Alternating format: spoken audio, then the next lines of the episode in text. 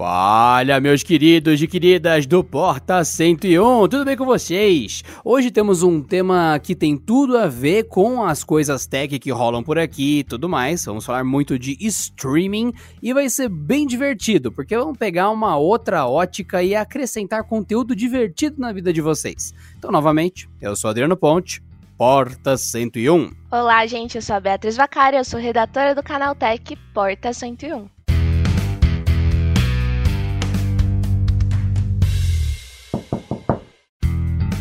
Muito bem, Beatriz. Eu acredito que vai ser interessante hoje você trazer aquela pauta que você tinha sugerido há um tempo atrás, que é passar brevemente pro pessoal coisas legais que, por causa do fechamento dos cinemas, estamos em momento de eles reabrirem, mas muitas estreias aconteceram e foram direto para serviços de streaming, como Netflix, como Amazon Prime e tantas outras coisas. E a quantidade é grande disso que você talvez tenha aí na sua manga, né?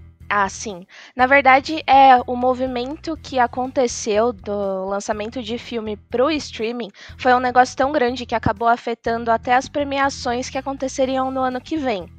Então, isso acabou dividindo bastante opiniões, tanto na internet quanto em todo lugar. E é um assunto muito legal de discutir. Eu, por exemplo, assisti faz algumas semanas é, aquele novo filme do Tom Hanks que ia passar no cinema agora em junho e acabou sendo disponibilizado na, no Apple TV Plus, no serviço de streaming da Apple. Enquanto eu assistia, eu fiquei com um sentimento muito estranho, porque sabe quando você assiste um filme e você fala, nossa, seria uma experiência totalmente diferente se fosse no cinema? Sabe quando você com menos de dois minutos de podcast, me traz Tom Hanks pra cá, porque eu tinha certeza que em algum momento Tom Hanks ia chegar nesse podcast. Mas é óbvio. Bem, eu, sabia, eu, como uma sabia. fã de Tom Hanks e de produções de guerra, eu tinha que trazer essa pauta pra cá. Por isso que vocês estarão conosco nesse episódio de hoje. Então, bora lá. Well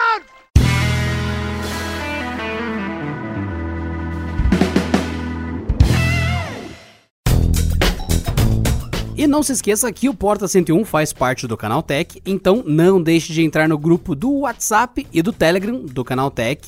É só você acessar ofertas.canaltech.com.br. Ali no topo do site tem a opção WhatsApp e Telegram e ali você entra no grupo do Canaltech Ofertas, você escolhe, tanto faz, é o mesmo grupo, no WhatsApp e no Telegram, e você recebe diretamente no seu celular as melhores ofertas, descontos, promoções de eletrônicos que a nossa equipe do Canaltech acha para você direto no seu celular. Então nunca mais pague caro por nada.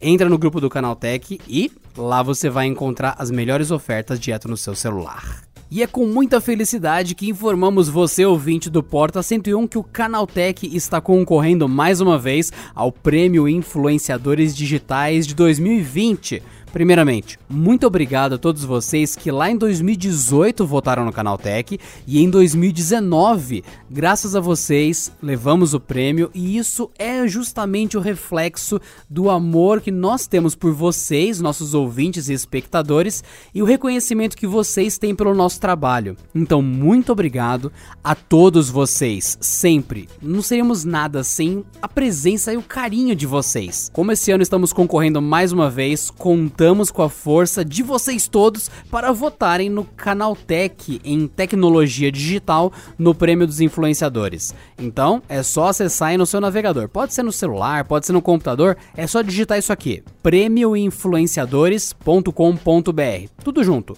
prêmioinfluenciadores.com.br. Vai lá e vota na categoria de tecnologia digital no Canal Tech. Contamos com vocês e muito obrigado por tudo, pelos prêmios anteriores que a gente levou e pela força que vocês sempre colocam no nosso trabalho. Fazemos tudo com muito carinho para vocês sempre.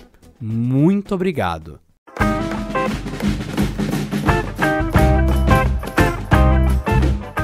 Muito bem então, Beatriz. É, você sentiu a diferença de ter o lançamento no streaming das coisas que aconteceram. E o seu primeiro exemplo foi Tom Hanks. Sim. O que, que você sentiu de diferente nesse momento que é acompanhar do conforto dos nossos lares, os lançamentos do cinema vindo direto para os nossos streams, em vez de ir no cinema, especificamente nesse seu exemplo do Tom Hanks? Well é que esse filme do Tom Hanks, o Greyhound, ele é um filme de guerra. E eu acredito que o cinema ele dá muito mais emoção. Eu senti falta, sabe, da emoção em algumas cenas. Só que tiveram outros exemplos, tipo teve um filme da Disney, um live action da Disney que se chama Artemis Fowl. É, o Mundo Secreto, eu acho que é esse o nome, que ele foi adiado a estreia várias vezes no cinema e acabou sendo lançado por conta da pandemia no streaming do Disney Plus. Eu não cheguei a assistir o filme ainda, mas o que eu li na internet, tanto as críticas quanto os depoimentos do público, foi que é, esse filme não daria certo no cinema, que a melhor decisão que a Disney fez foi colocar no streaming.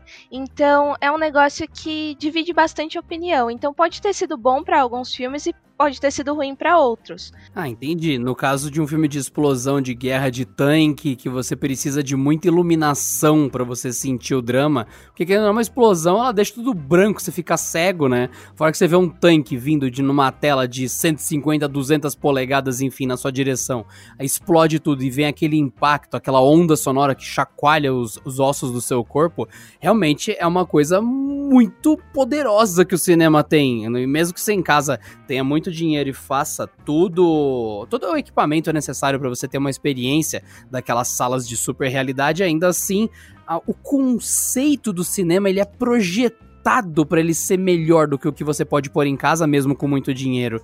E você sente que o Artemis Fall, por ser só um filme que é mais a história, você tá aquele momento de sessão da tarde em casa para você assistir de boa, não necessariamente se beneficiaria do cinema ter a estrutura que o cinema tem. Exatamente. Eu não cheguei a ver o filme, eu li as críticas e, e a maioria delas falaram isso.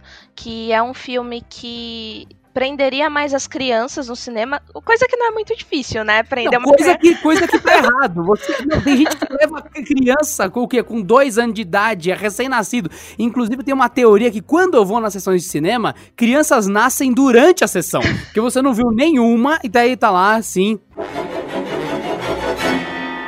Esse é o momento que Jason, no terror terrível de Jason 27, parte 12, vai cortar um braço usando uma cabeça.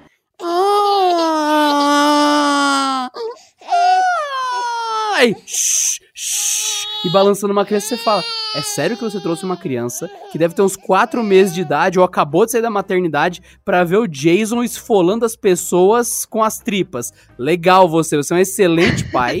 Você, você é uma pessoa horrível, porque, um, você é egoísta ao ponto de estragar a experiência de 90, 150 pessoas à toa, porque você quer e porque você acha que deveria, enfim. Então, eu tenho um problema muito sério com o cinema, muito sério, porque o pessoal que costuma ir na região que eu estou, isso é bem específico, porque o povo, o povo brasileiro não é essencialmente mal, mas na região que eu vou ver os cinemas que tem disponível, eu sinto que as pessoas são extremamente egoístas. Elas falam muito alto, elas jogam comida nas outras, elas usam o celular durante a sessão, elas levam crianças, mesmo que isso vá atrapalhar a experiência de todos os demais. Você fala, é extremamente egoísta.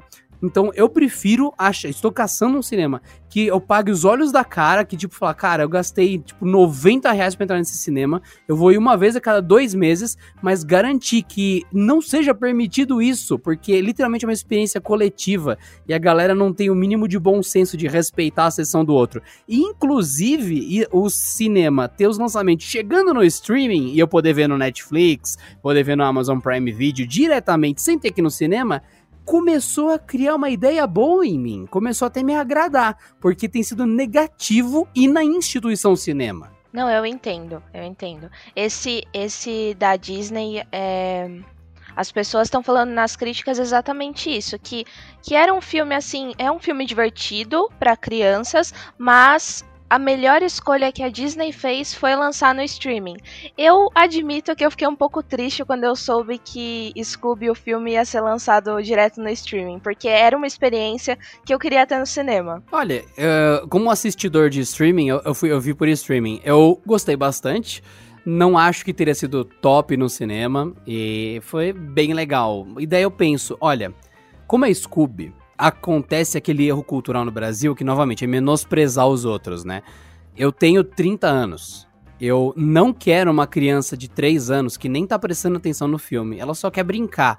E o pai, a mãe, egoísta, colocou a criança num lugar escuro, barulhento, com gente estranha, a criança chora, a criança começa a correr, a criança começa a falar, porque ela está desconfortável. O pai e a mãe obrigaram ela a entrar ali. Então, eu tenho 30 anos, eu não quero estar no mesmo ambiente que essa criança, chorando, gritando, porque ela tá certa, ela quer sair dali, ela não devia estar tá ali, porque eu amo Scooby e eu quero ver o filme, e eu tenho tanto direito quanto os pais, quanto a criança. E esse, essa mesquinharia, esse egoísmo brasileiro que acaba estragando a fome do nosso povo, não aconteceu. Porque eu estava na minha casa, com as minhas janelas fechadas, minha porta fechada, meu volume no último, meu microsystem com a TV instalando aqui e eu vi de boa. Eu e minha esposa aproveitamos o filme e não teve um choro, não teve nada. E então, você pega um filme de animação, como o Scooby, é, é complicado. O filtro de público vai pelo brejo. Os Incríveis 2, quando lançou, a sessão, metade da sessão com crianças. Ok, tá certo, mas só que eu não sou uma criança, então devia ter uma sessão para quem não é criança, para não estragar a experiência da criança e a criança não estragar a minha. E essa complicação acabou sumindo. Essa época meio que talvez tenha deixado gente que já tava desgostosa com o cinema afastada para sempre. E é, isso é terrível, porque cinema é uma arte maravilhosa. Sim, com certeza. É, é e assim, o, o ingresso do cinema tá tão caro ultimamente que você ir e não ter uma experiência boa acaba deixando tudo com aquela sensação, nossa, pra que, que eu fui gastar meu dinheiro com isso, né? Se eu poderia estar vendo no conforto do meu lar, é, pausar quando eu quiser, no meu sofá. Paguei 10 conto pra passar raiva, paguei 50 conto pra passar raiva, é, é o clássico. Exatamente, exatamente. Não, mas eu acho que Scooby, Scooby eu senti falta de, de ver no cinema, porque Scooby é um negócio que me acompanha desde criança, tem muito mais memória afetiva, né, quando se trata dessa animação, e eu queria ter tido essa experiência no cinema. Mas ao mesmo tempo eu entendo o lançamento no streaming, eu vi que, que a recepção da crítica foi, foi mista, na verdade, não foi 100% positiva, mas diferente do, do filme da Disney, do Artemis Fall, eu queria ter tido essa experiência do Scooby no cinema. Outra animação que lançou direto no streaming foi Trolls 2. Eu nem cheguei a assistir o primeiro, na verdade. Você assistiu? Isso doeu meu coração, porque o Trolls foi uma das coisas mais lindas que eu já vi na minha vida. E cai naquele vale da estranheza. Ah, é coisa de criança. Daí você vai, lotar, vai ter lotado coisa de criança e ignorando os adultos que amam. E essa questão do Trolls 2 era justamente um filme focado num concerto musical, que os trolls eles costumam dançar mais música pop, mais música eletrônica tal, e era o confronto das outras tribos troll, a tribo do rock, a tribo da música clássica. Isso foi desenhado para o cinema. É, é, lamentável demais. Eu tava esperando esse filme há um ano e, bom, é lamentável ter ido só pro streaming e não tenho muito o que dizer. Trolls é uma Seria correto dizer que Trolls é uma mistura de Smurf com Happy Feet? Eu diria que é muito mais Smurfs de um jeito livre. Eu acredito que Trolls do jeito que é hoje se você assistir, por exemplo, Angry Birds, a nova animação que teve e tal, não o jogo, não os desenhos antigos, o filme do Angry Birds, você vê que é uma franquia que colocou tanta piada adulta e tanto tanta coisa que é subliminar que acaba ficando agradável de assistir. Trolls, ele é de propósito isso. Ele tem muito o que o Shrek tem com o humor. Então a DreamWorks acertou muito, porque o Trolls, a, a, o nível de complexidade das piadas e aquela maldade adulta embutida nas coisas de sacanear os outros, de tipo, não é só colocar uma casca de banana. Não, não, não, não. É além. O cara vai pisar na banana, que vai dar um tapa na cara, e daí o cara vai fazer. Aí vai dar aquele zoom na cara dele. Você bateu no meu rosto. Aí vira e fala, mas eu estava cultivando uma barba. É tipo, é aquele nível de piada que mexe com o personagem profundamente, igual Shrek. Quando você vê o burro sendo besta, não é só ele sendo besta, é ele sendo besta num nível profundo. Você chega a falar, mano, que incrível é o texto do burro. Trolls tem isso. Então ele tem aquela cara infantil, ele atrai as crianças, ele não ofende as crianças, mas os adultos que estão assistindo falam, puta merda, que sacanagem, velho. E ele é muito. Ele, inclusive, virou uma série muito popular por causa desse humor da Dreamworks. Então, eu diria que é muito mais os Smurfs adultos, assim, sem a parte do Happy Feet. Talvez o segundo filme agora, por ser mais musical, funcionasse mais. Você chegou a assistir o segundo filme? Eu ainda não tive coragem porque era pro cinema para mim e o meu coração não conseguiu ainda ir ver no streaming que é justamente onde todos nós aqui do Porta 101, que vocês que ouvem esse podcast, nós que estamos aqui, né, podcastando, estamos acostumados. E também é por isso que nós estamos gravando esse episódio especial para vocês, porque uma das coisas que sempre teve no canaltech.com.br, que é o site que é parte do conglomerado do Porta 101, porque, Beatriz, o Porta 101 comprou o Canaltech, não sei se você sabe, então nós temos aqui vários sites que são parte do Porta 101 e o Canaltech também é agora, mas isso é uma informação secreta que talvez seja uma conspiração. Mas, Revelações ao vivo.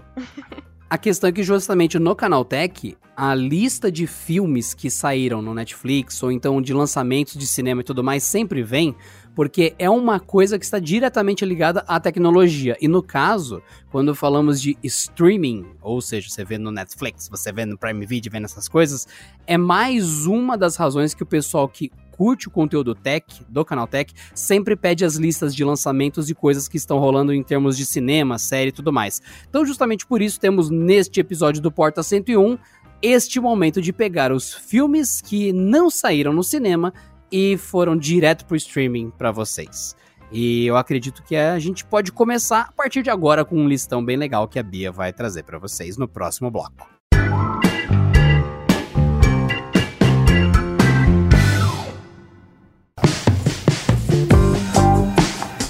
E essa época de pandemia que fez todos os filmes ou pausarem as gravações ou e terem suas estreias adiadas ou serem disponibilizados direto no streaming, é, mudou também as regras do Oscar. Não sei se você chegou a ver, mas antes os filmes que é, poderiam ser concorridos a melhor filme na premiação, eles teriam que ser exibidos é, no cinema. E agora, somente na edição do ano que vem, os filmes não precisarão ser exibidos no cinema devido a esse momento que a gente está passando. Então, produções da Netflix, da Amazon, da Apple. Vai abrir as porteiras do inferno pela primeira vez na história do Oscar. Vai passar tudo, vai entrar boiada de uma vez. Vai ser aquele inundação de Netflix, de Amazon Prime Video. Vai tudo, tudo. Exatamente. Na premiação desse ano, o povo até é, estranhou um pouco porque tinham produções originais da Netflix concorrendo, como o Irlandês, História de um Casamento, mas esses filmes eles participaram de festivais de cinema, eles foram exibidos no cinema um tempo para conseguir concorrer à premiação. E agora no ano que vem não vai mais precisar, pelo menos no ano que vem.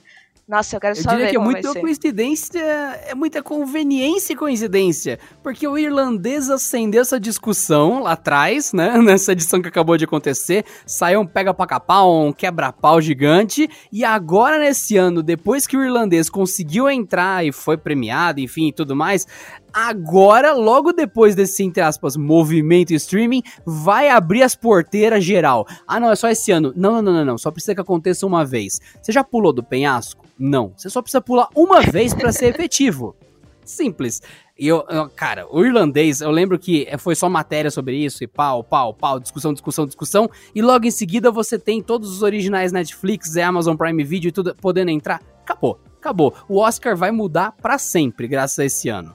Ah, eu acho, eu acho isso muito legal. Tanto é que é, a democratização do acesso ao cinema no Brasil chegou a ser tema da redação do ano passado do Enem. E aí você pensa assim, é, como que todos os estudantes do Brasil vão escrever sobre isso, sendo que boa parte deles não tem acesso ao cinema.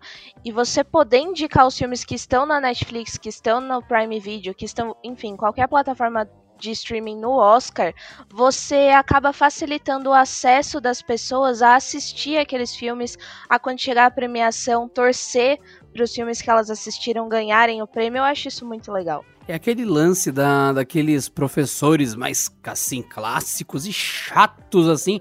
Não, porque você quer cultura, você tem que assistir os filmes franceses do circuito porto-riquenho traduzidos em ugandês e depois feitos em mímica com japoneses vestidos de papéis azuizinhos com pintas. Aí você vira e fala: o quê? Aí não, esta é a única forma de cultura. Aí você pega esse professor, chega um aluno normal, e o pior é que eu vi uma cena muito parecida, só não era Vingadores, era outro filme na época. um aluno normal, tudo mais, chega, ah, você gosta de cinema? Gosto muito de cinema. Aí você vê aluno aplicado, com nota alta tudo mais, o que, que você vai ver no cinema? Ah, eu assisti Vingadores e tudo mais nesse final de semana, e esse professor, mas isso não é cultura, isso não é cinema, ah, mimimi, eu, tô, eu, eu sou muito triste. Enfim, é esse tipo de comportamento imbeciloide de traçar uma linha no cinema e falar. A partir daqui é cultura, a partir daqui não é mais cinema. Você vira e fala: dane-se, meu amigo, é cinema sim, é cultura sim. Cultura varia de ponto a ponto, pessoa para pessoa. Você pega uma pessoa vestida de branco, aqui no nosso lindo ocidente, significa paz na virada do ano novo. Você pega uma pessoa vestida de branco no oriente, no Japão, significa morte, luto. É diferente de ponto a ponto. Até que é por isso que o fantasminha do Mario é branco. É, enfim, você, se você. Então, vocês, fantasma branco, então é isso. Luto, Japão é fantasma. Inclusive, se você não faz ideia do que eu tô falando, se você assistiu One Piece, que é um anime, enfim, Japão, tem um personagem que é um morto, que é o Brook, que é uma caveira quando ele se veste de, de cadáver, não de fantasma, ele põe as roupas brancas. Ele não tem em nenhum momento, mas ele põe as roupas brancas e aquele chapéu triangular, que é o chapéu de morto lá no Japão, enfim, que é um chapéuzinho triangular branco. Então fica a dica para vocês. Então cultura é relativo. Você não consegue traçar uma linha e falar isso é cinema, isso não é. Vingadores não é arte, não é cinema.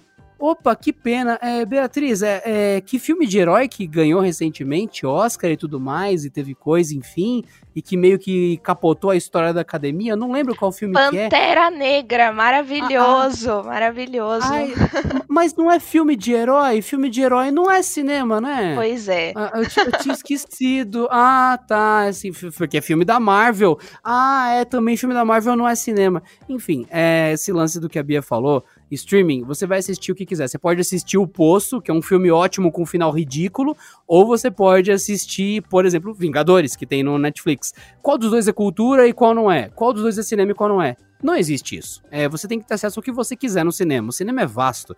Você não ouve o mesmo tipo de música que eu porque deveria ter que ver os mesmos filmes que eu. Exatamente. E assim, eu, eu gostei também dessa decisão porque eu, por exemplo, tenho essa mania. Acredito que você também costuma. É, acredito que você também tem o costume de acompanhar no início do ano os filmes que estão indicados ao Oscar, que estão nessa temporada de premiações.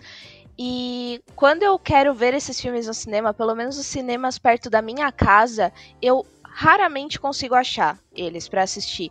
É... Nunca tá. As redes de cinemas que a gente tem aqui perto, é, na nossa região, são redes extremamente comerciais. Então, Exatamente. só vai ter os filmes que estão em cartaz e que tem alguma chance de vender. Então, quando você até vai naqueles é, cinemas que. A gente, normalmente, instituição bancária tem cinema, por que pareça, Itaú, Bradesco, cara, tudo mais, essas coisas que não estão patrocinando esse podcast, eles costumam ter um cinema, não sei porquê, normalmente no centro de São Paulo, também não sei porquê, e que tem filmes cult e você vira e fala: O quê? Que filme é esse? Aí você vê o filme saiu mês passado. Uhum. A diferença é que ele não tá no mesmo lugar que tem o Vingadores, mas é um filme de um, um estúdio que sempre teve, que é um estúdio francês muito conhecido, que é um estúdio americano muito conhecido, mas que provavelmente ele não ia ser tão interessante para vender de monte de milhões, e parece que o filme nem existe. E nesses cinemas, o que, que está em cartaz é, é, o que o cinema quer, basicamente. Exatamente. Então, quando rola o Oscar, como a Bia falou, eles colocam em cartaz de novo os filmes que estão indicados. E isso não acontece em 99,9% dos cinemas. Por isso que se eu um dia tiver um cinema, porque eu tenho muita vontade de pegar uma franquia de cinema grande assim e falar: ah, tudo bem, eu vou morrer com 500 mil reais e vou tentar recuperar esse dinheiro ao longo de 25 anos, mas eu quero ter um cinema meu para poder pelo menos resgatar nessa hora alguns filmes que são legais. Aí fala, mas você vai tomar prejuízo? Eu falo, beleza, amigo, mas eu gosto do cinema, não é que eu gosto só de lucrar. Eu gosto de lucrar e de filmes. Eu quero um cinema para eu ver no meu cinema. Olha o nível de loucura da pessoa.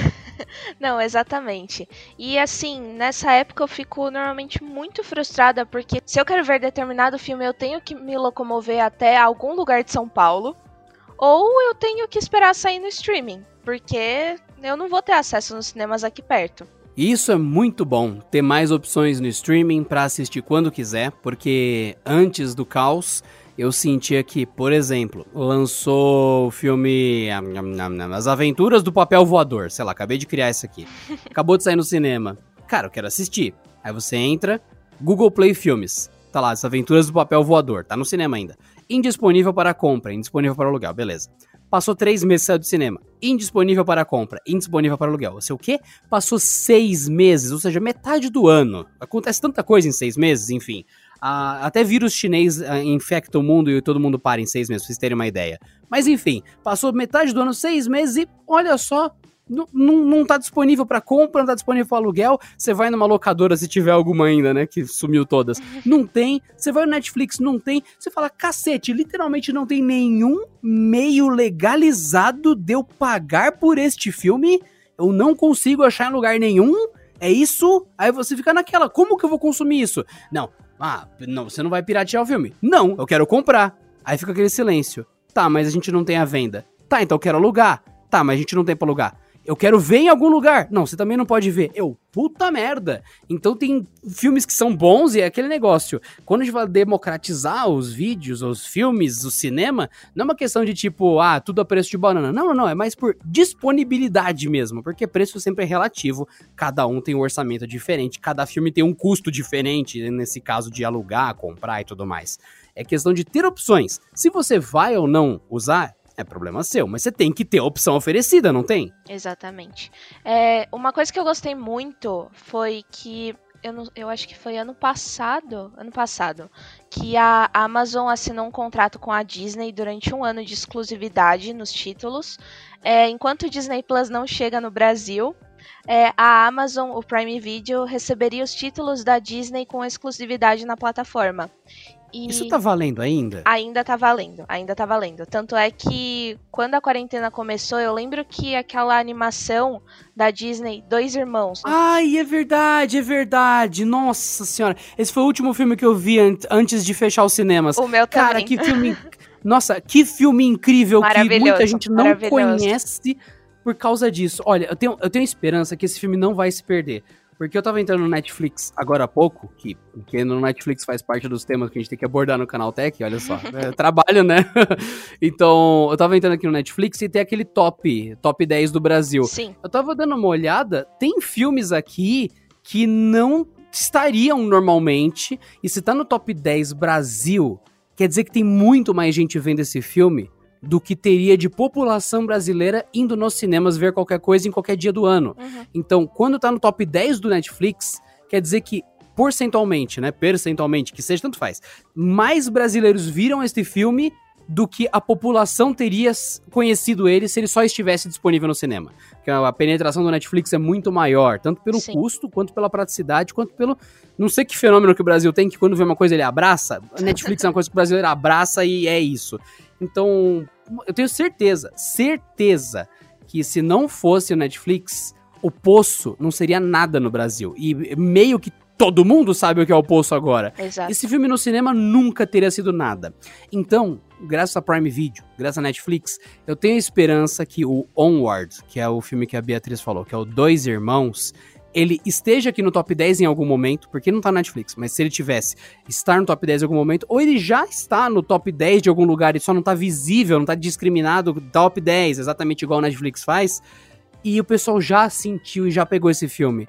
Porque é o tipo de pérola que se perde. Você fala, olha que puta clássico incrível. Fazia anos que a Disney, Pixar, enfim, não fazia uma coisa tão maravilhosa, tão incrível.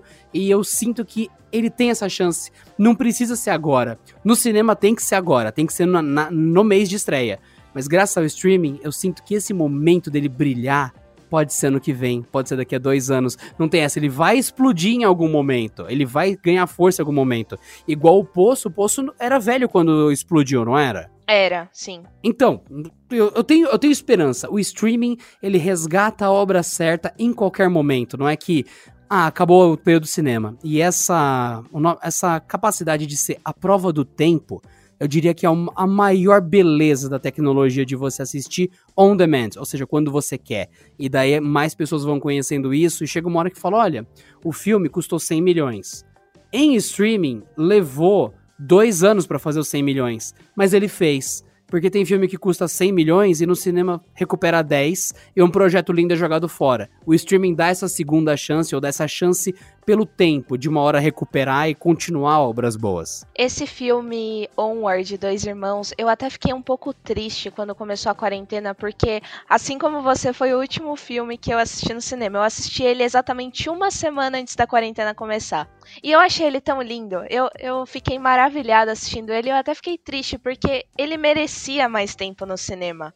Ele merecia ser totalmente aclamado no cinema. Mas eu fiquei feliz quando ele foi disponibilizado é, rapidamente no Prime Video, porque eu tenho certeza que muita gente que não teria oportunidade de assistir no cinema assistiu.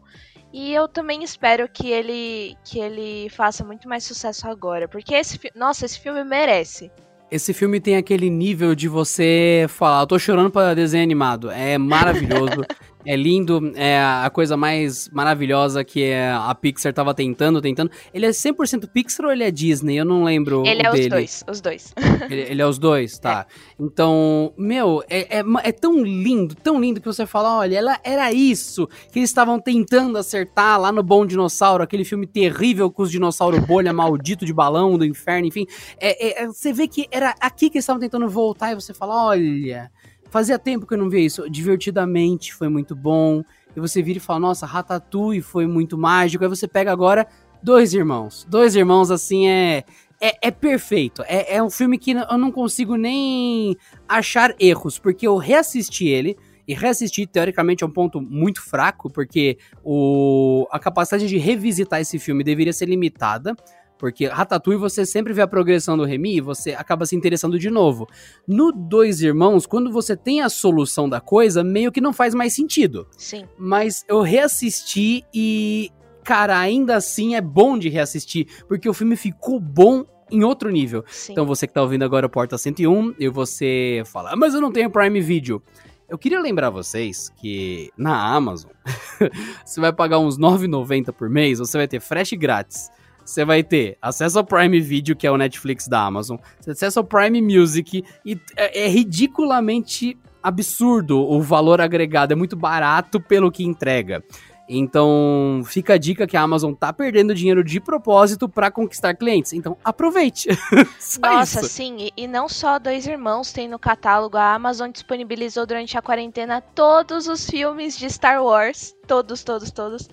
E Frozen 2 também, que saiu no ano passado, no ano passado, começo desse ano.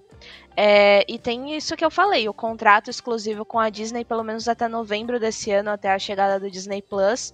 E eu sou uma pessoa que fica muito ansiosa para a lista de lançamentos do próximo mês da Amazon, porque no mês passado eles simplesmente resolveram disponibilizar temporadas e temporadas dessas séries mega longas, sabe, dos anos 2000. Séries mega longas é, é um ótimo termo, inclusive. É, Arquivo X, que mais que eles disponibilizaram?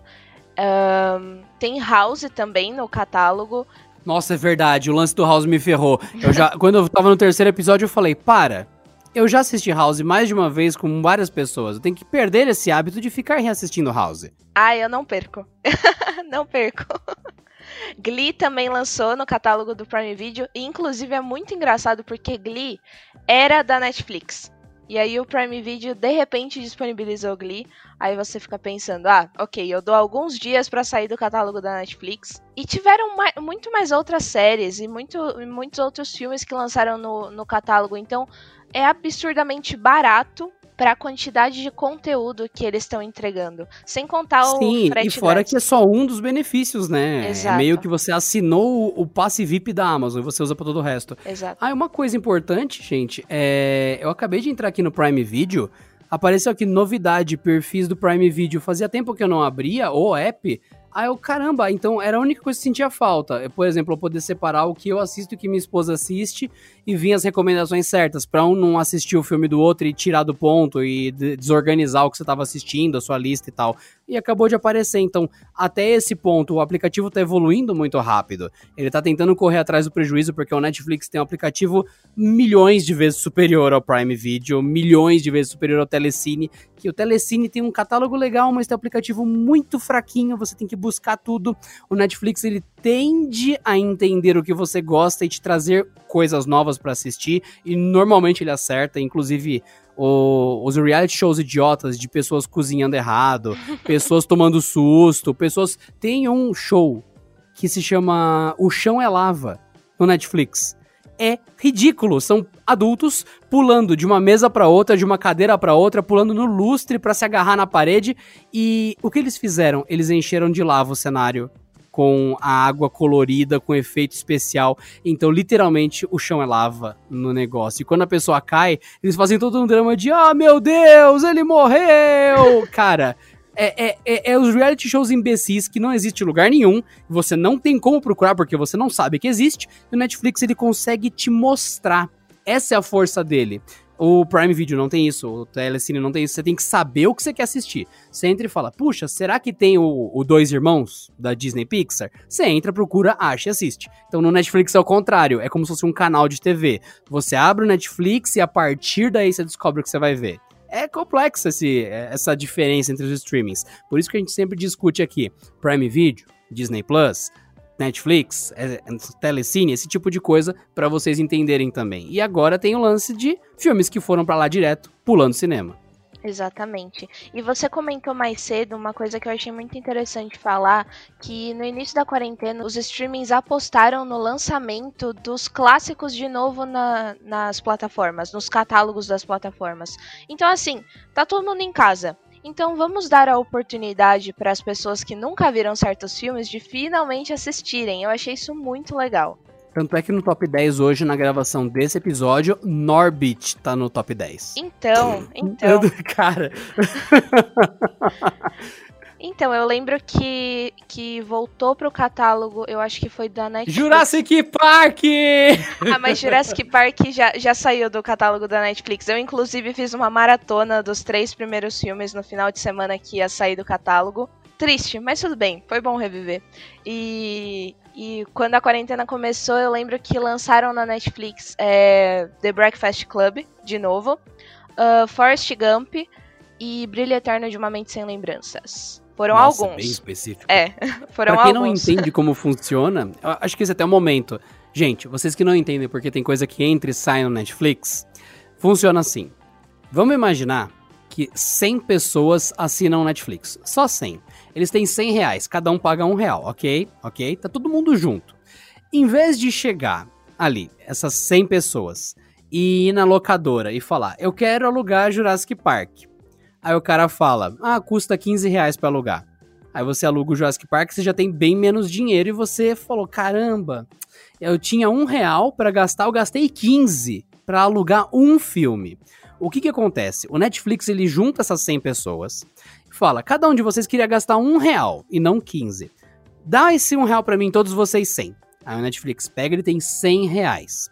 O que, que ele faz? Ele vai na mesma locadora e aluga Jurassic Park, Jurassic Park 2, é, Brilho Eterno de Mente Sem Lembranças e Forrest Gump.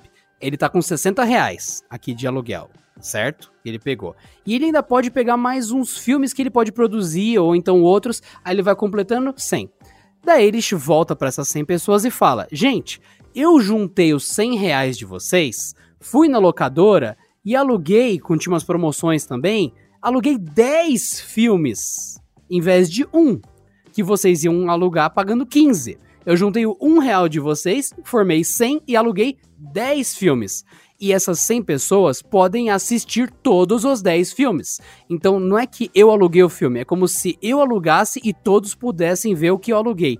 Então essa é a lógica do Netflix. Ele pega o dinheiro dos assinantes, que é na ordem de bilhões atualmente, né? acho que uns 2 bilhões, sei lá, 1 um, um bilhão, enfim, pega o dinheiro absurdo dos assinantes e ele literalmente aluga com os estúdios, com as produtoras, com as coisas, com, as, com os canais, algumas temporadas de, de séries, filmes e outras coisas, lançamentos e acervos inteiros de, por exemplo, da Fox.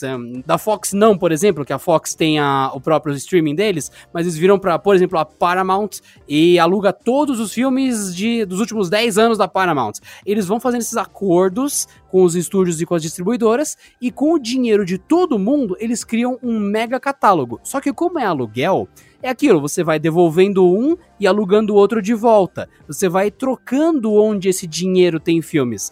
Então, meio que ele vira um super canal de TV com cara de locadora.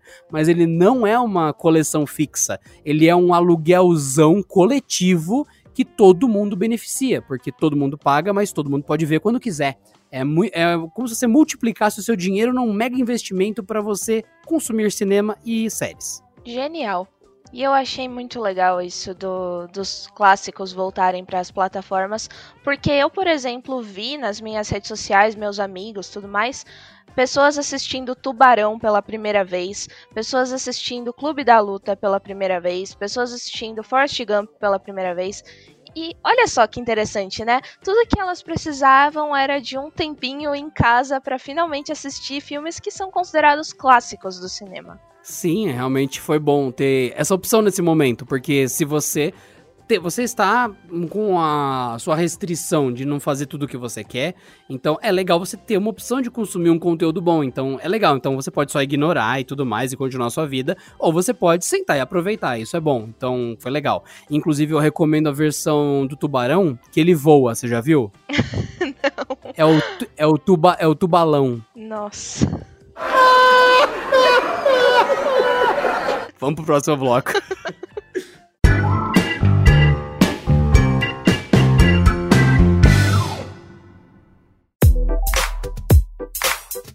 E a Netflix confirmou desde o início da quarentena que houve uma disparada de audiência desde o início da pandemia. Claro, tá todo mundo em casa, o pessoal sentou para assistir, maratonar tudo que tem direito, né? É aquela questão, né? Você ter isso disponível é mágico, ter opções é lindo, então, tem a galera que continuou fazendo vários trabalhos que não pararam e tem gente que não podia ficar em casa, porque é aquele lance, né? Fique em casa, mas não morra em casa. Quem precisa sair para trabalhar, ter, continuou e tudo mais. E no caso, quem pôde ficar e quem quis aproveitar tinha opção ao rodo. E era o momento de você falar: caramba, é, isso é meio que uma das poucas coisas que eu posso fazer. Seria legal se tivesse mais qualidade. Que bom que eles entregaram mais qualidade, porque realmente uma coisa leva a outra. Você tem mais tempo, você quer fazer e também tá melhor de fazer, por que não aproveitar e assistir tudo que tem direito? Exatamente. E assim, é, é legal porque várias séries acabaram ganhando uma popularidade incrível durante a quarentena.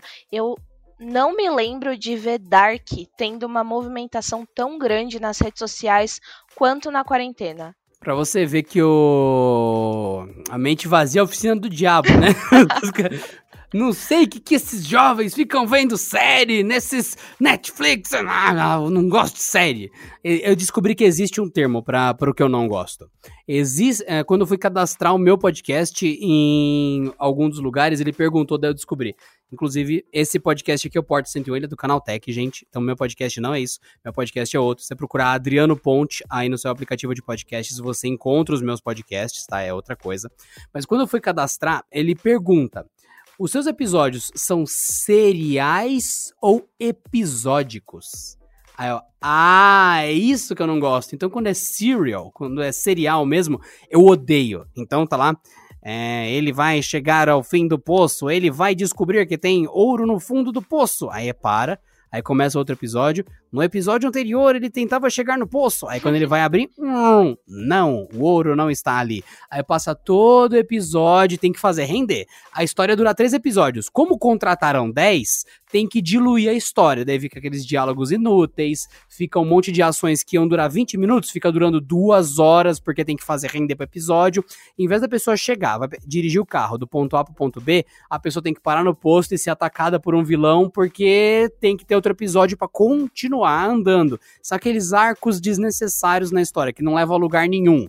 Aí você, caramba, isso me irrita, me frustra, abandono, por isso eu não assisto. Isso é um, uma, um show que é serial. Agora, você pega Black Mirror, ele é episódico. É.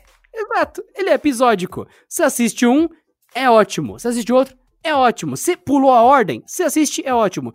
Mas se você assistir a todos, tem alguns pontos em comum nos episódios, mas você não é obrigado a assistir todos para entender. E como eles não se dependem um do outro, quando lança, lança dois episódios, lança cinco, lança três, e é isso, não tem que durar mais do que o necessário para render e também não tem que ser curto demais para caber. Ele tem o tempo que é necessário para aquela história ter começo, meio e fim. Exato. Eu adoro isso. Exato. Não, Black Mirror é a é a série que é o exemplo perfeito para isso, porque os episódios são muito longos, tem episódio que tem quase uma hora e meia de duração, mas é aquilo. É, você assiste é, um episódio só e você já sabe da história. Você não precisa assistir os outros, você assistir os outros se quiser. Eu, por exemplo, quando assisti Black Mirror, eu assisti é, fora de ordem. Tem episódios, inclusive, que eu não cheguei a ver. Entendi. É porque o espelho tava preto, aí você não viu. Entendi. Black Mirror. Entendi. Tá de boa. Você não assistiu todos, você deveria. Inclusive, senhoras e senhores, assistam Bandersnatch, que é uma experiência que tem lá no Netflix, que tem a ver com Black Mirror, que tem uma galera que super quer pagar de mega ultra inteligente e você vira e fala, cara, não foi feito para ser super profundo. É entretenimento. E quando você olha e fala, como entretenimento é muito acima da média, pff, demais, incrivelmente demais. Acabou. Que tem uma galera que, não, é, não, não senti astrofísica, mecânica quântica, você fala, por favor, amigo, vai, vai ler o seu livro que você tá falando e deixa a pessoa assistir o o Bandersnatch como quiser. Adriana, não sei se você chegou a ver, a gente estava comentando sobre o, o disparo da audiência nas plataformas de streaming, né, desde que a quarentena começou. O Telecine montou o que eles chamam de Cine List, né, que são a, a seleção de é uma seleção de, de filmes caso você esteja procurando alguma coisa específica. E aí, no início da quarentena, eles resolveram montar a Cinelist para assistir enquanto trabalha. Eu achei genial. Nossa, que sacanagem, mano. Eu, eu gosto de deixar barulho na casa, não, não consigo deixar lá sozinha. Eu deixo rolando, sei lá, um Ratatouille em Jurassic Park, alguma coisa que eu já assisti mil vezes, uhum. de fundo, para ter vozes e, e, e, criar aquela, aquele preenchimento na casa. Mas eu não chegaria ao ponto de ter uma lista para isso. Não, é, já, já coloca na plataforma que a pessoa tá furando o home office, né? Ai, meu Deus, achei genial, genial. O brasileiro tem que ser espancado pela NASA, como já disse os memes mais de uma vez, né?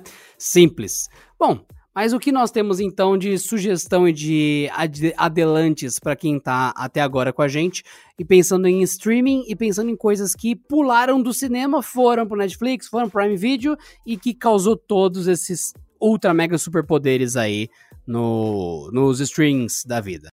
Bom, vamos lá. A gente tem uma lista com uma série de, de lançamentos que acabaram indo para as plataformas, que são Um Crime para Dois, que ia ser lançado em abril no cinema, acabou entrando no catálogo da Netflix. Tem o Trolls 2, que a gente chegou a comentar também, eu ainda não assisti, o Adriano também não.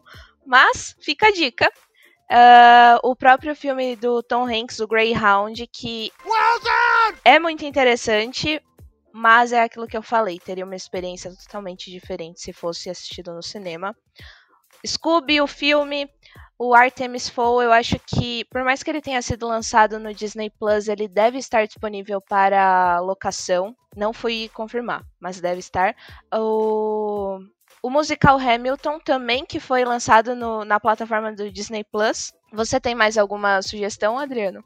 Olha, sinceramente, se eu fosse pegar a sugestão, não ia ser cronológico, porque eu assisto tudo fora de ordem. Assim, outra dica que eu e o Adriano comentamos, e caso você não ficou convencido com o nosso papo, assistam Dois Irmãos na, no Prime Video, por favor. Essa animação da Disney e da Pixar merece mais reconhecimento e está disponível na plataforma do Prime Video. Se você não assistiu no cinema, por favor, assista lá. Olhando aqui na minha lista, no nível das coisas que eu falei, que eu assisto tudo fora de ordem e daí é só vou e assisto, eu assisti no Netflix todas as múmias que tinha disponível, tudo que tinha. Inclusive terminando com a Tumba do Imperador Dragão, para você que nunca assistiu, é um filme estranho. Se você ama a múmia, você vai gostar. Eu sei que é um filme ruim, mas eu amo ele. E eu tenho DVD dele por algum motivo, enfim. e sabe um filme que eu reassisti, que eu tinha perdido o, o hábito de ver ele, porque ele passava muito na TV aberta, aí nesse momento também ficou disponível na Netflix? Qual? O Show de Truman. Ai, eu amo esse filme. Ele é maravilhoso. Nossa, fazia tanto tempo que eu não via isso. Tanto tempo, tanto tempo, tanto tempo. Aí eu fiquei feliz que eu revi isso. Nossa, ele é maravilhoso. Ele é maravilhoso. E, e pra você que ouviu do Trolls e não tá acreditando no que eu falei, vai no Netflix, que na real é meio que parceria Netflix e DreamWorks, é e não é, enfim. É, vai lá na Netflix e coloca Trolls. Vai vir um desenho animado chamado Trolls, O Ritmo Continua. É muito bom, mas é muito bom mesmo. Ah, eu nunca vi o filme. Esquece o filme. Foi feito como desenho independente, como. É desenho mesmo, é desenho 2D. É lindo, inclusive. É muito bom. O nível de piadas por segundo é insuportavelmente alto. É muito bom. É humor nível Bob Esponja e um pouquinho mais adulto porque é Dreamworks. Então, vocês vão gostar mesmo. Então assistam Trolls. Tem, sei lá, seis, sete temporadas do desenho animado. É muito desenho animado. E desenho animado tem aquele dom de ser episódico, né? Então é maravilhoso. Então recomendo muito que vocês ou ouçam, vejam, assistam, enfim. E ainda falando sobre lançamentos que não são tão lançamentos assim por conta da quarentena, o Telecine chegou a disponibilizar quase todos os filmes do 007 todos os filmes do Velozes e Furiosos e do Exterminador do Futuro. Então não falta coisa para assistir. Justo. Acho muito interessante, mas é o legal é que o Exterminador do Futuro, quanto mais você assiste, mais você fica confuso, porque tem uns filmes muito bons, outros muito ruins. Para mim, o melhor de todos é o 3, porque ele deixa mais claro a Skynet em todos os aspectos. Tem um vilão muito bom, e o último que saiu, que. Eu esqueci o nome que deram, que tem a Sarah Connor velha. Destino Sombrio. É, então, nesse daí você fica mais confuso ainda, porque, um, ele reseta a história, e essa parte é boa, inclusive. Na hora que reseta a história, você fala, nossa, que louco! Porque justamente é, Exterminador do Futuro tem a ver com viagem do tempo Sim. e paradoxo temporal, desde o começo. Então, quando alguém volta no tempo quando você meramente olha o passado, você altera o futuro, por você ter olhado o passado e vice-versa. Então, é, é, é, bizarro, é paradoxo temporal. E até Vingadores mostrou mais uma das formas que você tem como explicar o, o paradoxo de linhas do tempo e tal no último filme. E nesse Vingador, Vingador do Futuro, ah, Vingador, nossa, Exterminador do Futuro, que, que, enfim, que teve nessa, nesse momento, realmente mexeu mais com isso e você começa o filme sem saber para onde vai. E é muito bom. O vilão é fantástico. É um dos melhores vilões que teve no, no Vingadores. Tal, não acho que ganha da mina do 3, que ela foi uma exterminadora tão assim, tipo, aquele sorriso mecânico da máquina, assim, completamente cruel. Achei mágico a, aquilo. Mas, sei lá, o do 5 foi muito, muito bom. Porém, apesar de ter a Sarah Connor velha, que é maravilhosa, de ter o nosso Schwarzenegger, perfeito, velho lá, também fazendo um negócio que eu não vou explicar, que é spoiler. A Salvadora, que é a menina, que ela é meio mexicana, não é? Que, que é, a, é a nova esperança da resistência tal. A Mackenzie é terrível. É, é, então, é terrível. Deram para ela o roteiro escrito com os pés. É horrível. É aquele negócio. As máquinas estão vindo te destruir. Não, tem que voltar para casa. Não. Aí, ó, sua família toda morreu. Ai, não, não tem como ser eu. Eu não vou ser salvador, não vou salvar nada. Aí o robô vai dar tiro. Aí tem aquela outra mina também que é a ela é como se ela é uma humana melhorada que veio do passado para ajudar e tudo mais e tal. É muito legal. Aí ela vai ajudar ela. Não acredito que você vai passar, mas não vai me ajudar, não. Aí os robôs explodem tudo, tem uma guerra, tem caminhão explodindo, avião, tudo mais, perseguição de. Não pode ser que isso tá acontecendo. não, eu tô, eu tô vendo, mas não acredito. O personagem, ele entrar em negação é normal.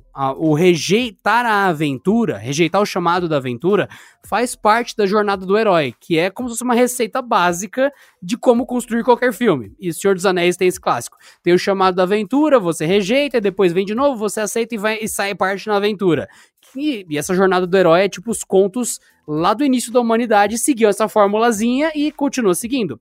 Só que o personagem principal, né, a, a mina que seria a salvadora da humanidade, né, no, nesse último Exterminador do Futuro, ela passa o filme todo em negação. Então eles erraram na dimensão disso. Eles pesaram demais e o personagem fica chato. Você vê que a atriz manda bem, que a história é boa, mas que o que atribuíram para aquele personagem não casa com o filme. Daí você fica puto com, com o Exterminador do Futuro, porque aquilo fica atrasando a história e não vai a lugar nenhum. Então já fica a dica para você, que é um dos melhores, piores filmes da série. Para mim, o melhor é o 3, porque o, o 3 tem começo, meio e fim, e é o que o Schwarzenegger fala. Sarah Connor foi muito importante pra rebelião, tudo mais. E vai quebrando as coisas, vamos continuar, temos que seguir em frente.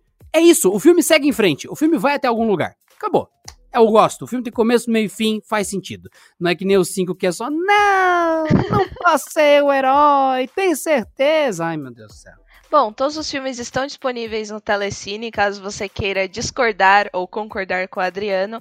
E eu ainda está na minha lista de afazeres que eu preciso assistir Exterminador do Futuro numa ordem diferente. Porque tem algumas teorias que colocam que eles mexem na ordem dos filmes. Inclusive o de 2019 tá para ser assistido como terceiro da lista, algo assim. Depois eu divido com você essa lista. Eu preciso fazer isso. E eu acho que inclusive filmes com, com um, um cenário pós-apocalíptico, é, é, mundo tomado pelas máquinas daria um bom episódio de Porta 101, você não acha? Eu acho ótimo. É, vai ser um dos próximos episódios, porque Apocalipse, em algum momento, é o típico tema clássico que qualquer lugar que fala sobre tecnologia termina falando. Porque a gente sabe que somos culpados de vocês se interessarem pelo tema, a Skynet sabe disso e ela vai destruir todo mundo. E a culpa meio que é nossa. Então a gente tá sabendo disso, tá tranquilo, viu? E, inclusive, quando lançou o Nintendo Switch, eu falei que o mundo ia acabar. Porque no Exterminador Genesis tem o Nintendo Switch, que é o Genesis. que foi isso que acabou com a humanidade na história do Genesis, foi o Nintendo Switch. Durma com essa. Pois é, também. A gente já teve vários e vários exemplos que tudo isso que a gente está vivendo é, na verdade, a Matrix, certo? E eu, pelo menos, já presenciei várias falhas na Matrix, então fica aqui o spoiler de um próximo episódio de Porta 101 que vai falar sobre o mundo tomado pelas máquinas. eu acabei de olhar minha conta corrente, tem uma falha na Matrix enorme ali, viu? Eu não vou olhar a minha, não. Não vou olhar a minha, tá não, porque a minha tá também? tá. Exato, exato. A minha não. Então é isso, senhoras e senhores. Beatriz, você acrescenta mais alguma parte de algum filme, alguma coisa na lista, tudo mais para o pessoal? Ou tá completa a sua recomendação nesse episódio de coisas que pularam direto do cinema para streaming por causa do mundo ter sido destruído pelos vírus chineses? Tá completa a minha lista, só vou falar de novo. Assistam Dois Irmãos na Prime, no Prime Video, realmente vale a pena. E é isso. Nossa, eu diria que realmente o, o Dois Irmãos, eles chamam Onward em Sim. inglês. E eu diria que é até um título mais legal do que Dois Irmãos. Com porque certeza. Do, dois Irmãos parece que é só, ah, aventuras muito loucas de caras que são irmãos. e Onward, se você fosse traduzir pelo que o filme diz, seria mais ou menos vocês estão saindo numa grande aventura que pode ser muito importante para a vida de vocês. Se fosse colocar o contexto que Onward tem quando você vê o trailer, saca? Então, eu não vou explicar por quê.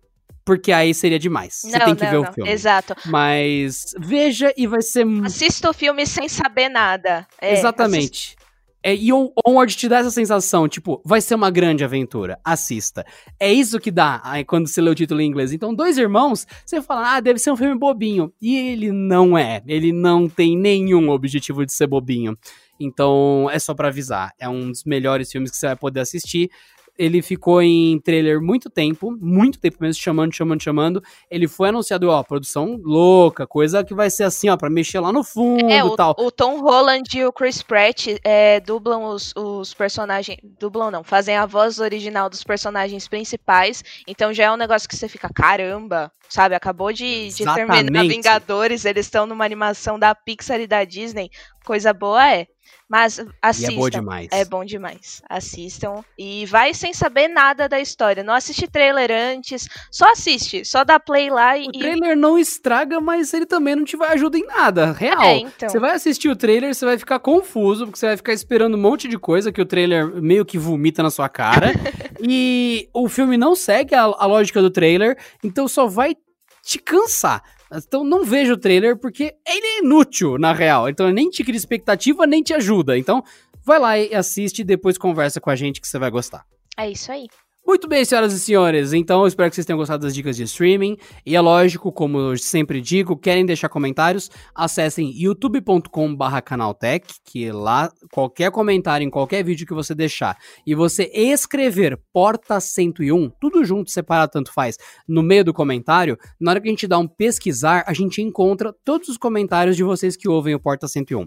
Então, comentem, que daí a gente vê os comentários de lá traz aqui para os episódios, faz mais, faz outras coisas e interage com vocês. Então, youtube.com.br canaltech, comentem em qualquer vídeo o que quiserem e deixem porta 101 em alguma parte do comentário que a gente encontra. Eu sou Adriano Ponte e esse foi o Porta 101. Eu sou a Beatriz Vacari e esse foi o Porta 101. Well done!